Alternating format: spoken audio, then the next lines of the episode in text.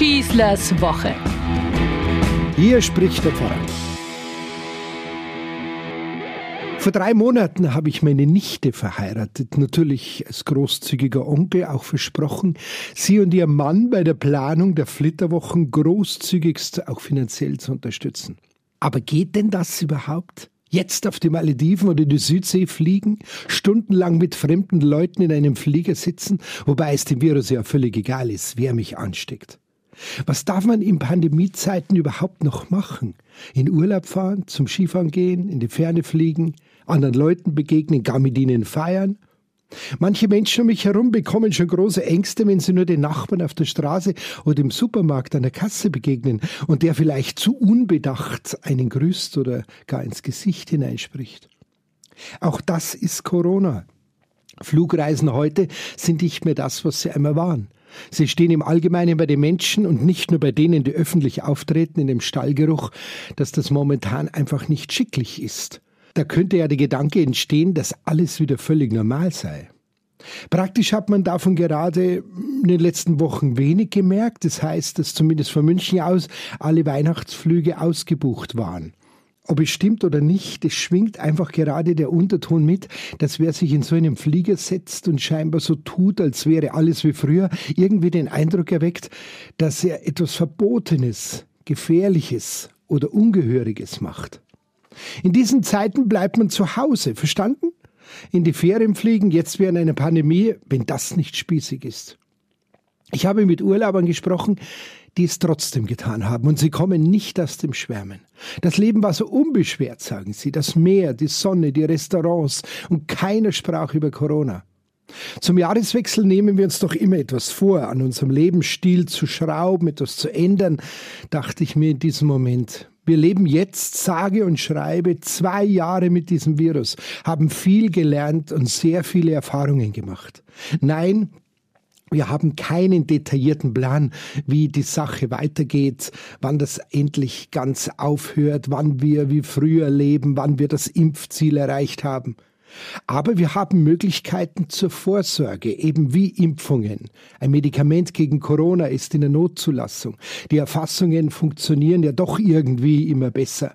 Kurzum, wir lernen gerade sehr intensiv mit diesem Virus umzugehen. Dann sollten wir das aber auch wirklich tun und uns nicht ständig so benehmen, als stünden wir noch am Anfang dieses fürchterlichen Weges. Es genügt vollkommen, wenn sich die medizinischen und politischen Verantwortlichen mit den knallharten Fakten herumschlagen müssen. Es ist aber nicht die Aufgabe der breiten Masse, dies ebenso akribisch zu tun oder wie die Verschwörungsspaziergänger es zu bekämpfen.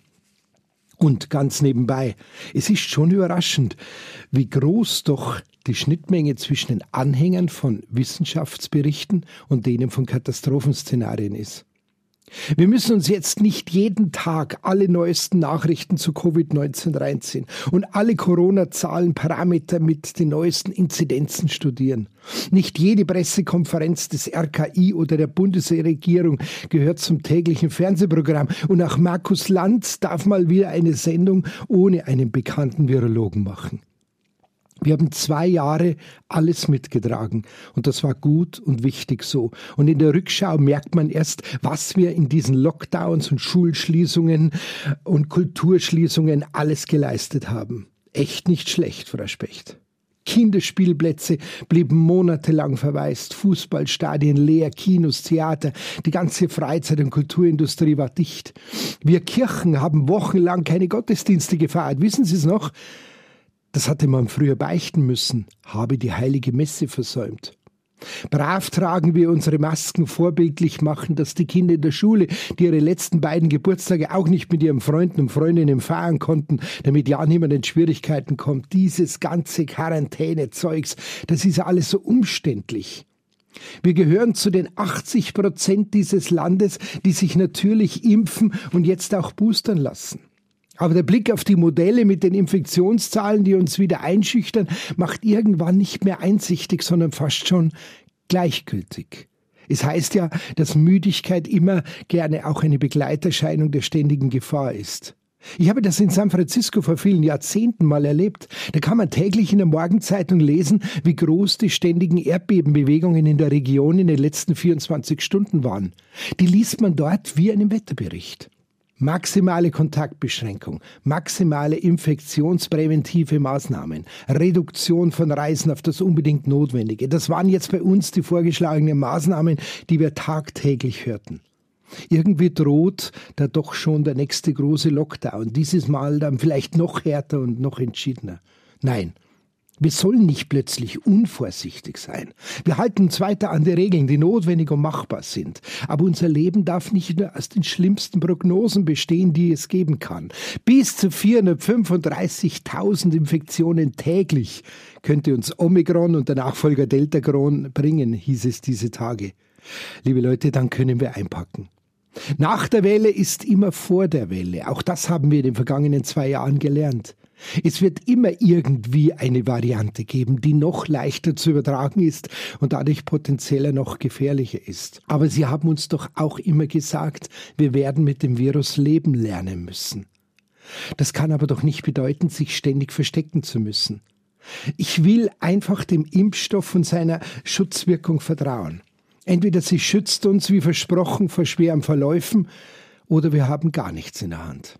Wenn sich jemand zu Hause einschließen und wegsperren will, bitte, das ist seine Entscheidung. Ich will da draußen mithelfen, dass wir unter Berücksichtigung aller sinnvollen Maßnahmen wieder zu einem ganz normalen Leben zurückfinden. Es ist einfach Zeit. Ich wünsche euch eine gute Woche, euer Pfarrer Schießler. Schießlers Woche ein Podcast vom katholischen Medienhaus St. Michaelsbund und dem Münchner Kirchenradio.